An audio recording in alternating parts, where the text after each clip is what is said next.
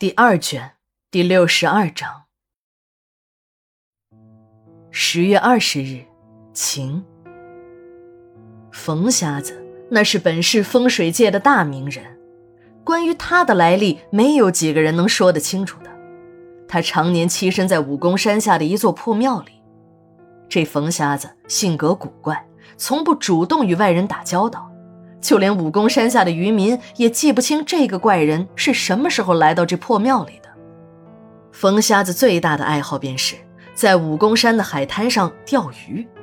他钓鱼下的是地钩子，是在一条绳子上打上无数的结，把钩子拴在绳结上，再把绳子的一端捆上一块石头后扔进海里。也不知道冯瞎子用的是什么饵，总是会有很多的鱼儿上钩。但冯瞎子有一个规矩，每天下三次钩子，绝不多下一次，然后再把钓上来的鱼用手摸一遍，大个的留下，小的再扔回海里。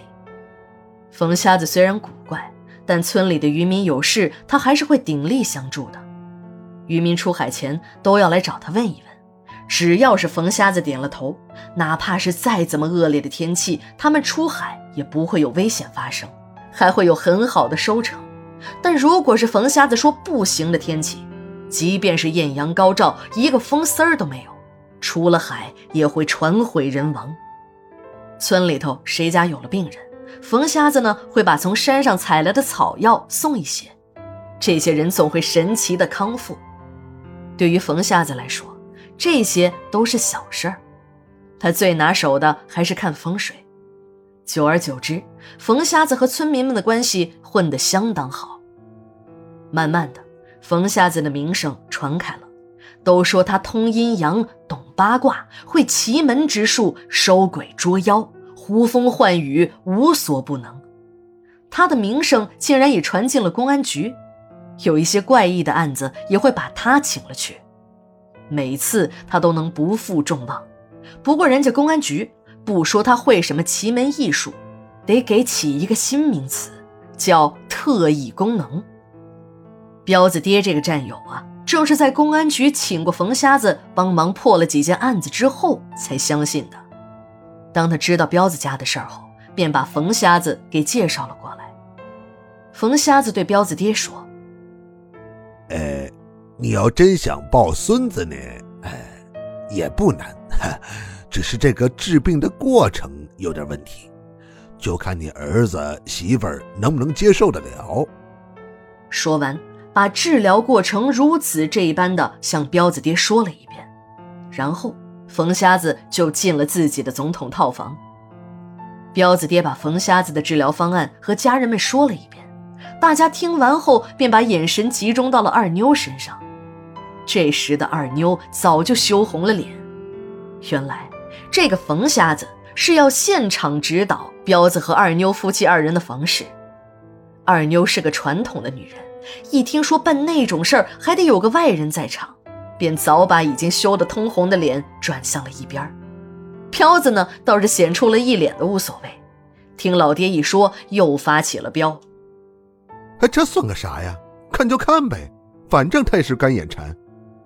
彪子爹上前就给了彪子一脚。你这个臭小子，就知道天天冒胡话！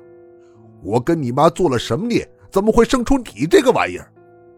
挨了老子揍的彪子一下子躲出了老远，还在小声的嘀咕着：“你是爹，你是祖宗，行了吧？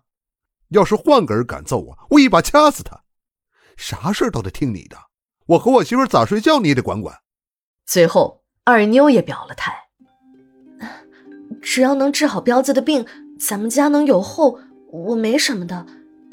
再说了，那冯大师的眼睛什么也看不见，对吧？我就当他不在屋子里好了。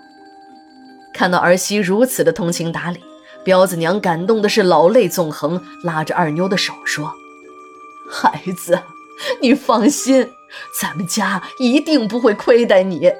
有娘活着一天，谁要是敢对你不好啊，我就和他拼命。”第二天晚上，冯瞎子如约来到了彪子和二妞的卧室。他让二妞和彪子关好房门，都脱光衣服躺在床上。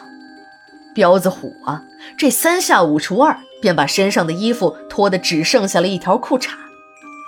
冯大师，只剩下一个裤衩了，还脱不？冯瞎子微微点了点头。彪子看这个时候的二妞才脱到一半，便说：“快点脱吧，我剩下一条裤衩，大师都说不行，你还穿着背心呢，这怎么行？”彪子看二妞还是很慢，又说：“你怕啥呀？这大师啊是个睁眼瞎，他那两个眼睛长得也是个摆设，和没有一样，你说是吧，大师？”彪子的虎劲儿把冯瞎子弄得哭笑不得。他早就听公安局的那位朋友说过，这个小子有点彪，但没想到竟然会彪成这样。像这样的家伙也能在保密部门工作，这不整个一傻子吗？可人家呢是请自己来给做法的，管他是不是傻子呢？自己把自己个儿的事儿做完了，让这小子的小兄弟硬起来，自己呀也就对得住朋友的乡请了。